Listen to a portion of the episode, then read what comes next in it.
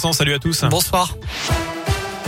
Et à la une, l'incertitude était totale concernant les résultats du premier tour du congrès LR. Finalement, les deux finalistes sont Éric Ciotti, il est arrivé en tête avec 25,59% des suffrages, juste devant Valérie Pécresse qui atteint 25%. Ils ont devancé Michel Barnier qui termine donc troisième avec un peu moins de 24% des suffrages et Xavier Bertrand seulement quatrième avec 22,36%. Philippe Juvin n'a lui récolté que 3% des voix. On connaîtra le candidat des Républicains samedi après-midi.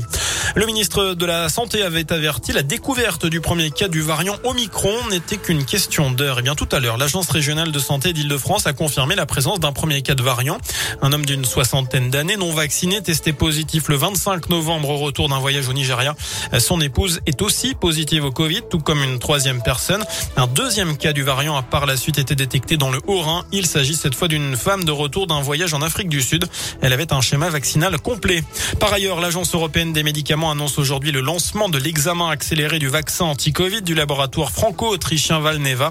La Commission européenne a conclu un accord allant jusqu'à 60 millions de doses d'ici à 2023.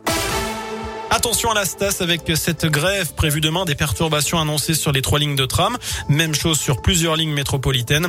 Enfin, une douzaine de lignes seront complètement à l'arrêt. On vous a mis la liste complète sur radioscoop.com. Et puis pas d'assouplissement en vue à la SNCF malgré la cinquième vague d'épidémie. Le PDG du groupe, Jean-Pierre Farandou, a indiqué aujourd'hui qu'il n'envisageait pas pour le moment de donner la possibilité aux usagers d'annuler leur voyage moins de trois jours avant le départ. Une politique qui pourrait cependant évoluer, c'est ce qu'il a précisé. Enfin, avis aux fans de maman, j'ai raté l'avion la maison de Kevin McAllister, le petit garçon hein, qui euh, ses parents ont oublié en portant fêter Noël. Eh bien cette maison va être proposée en location sur Airbnb, une maison qui a servi de décor au film. Elle se trouve en banlieue de Chicago et sera disponible une nuit seulement le 12 décembre. Ouverture de la réservation mardi prochain. Voilà pour l'essentiel de l'actu.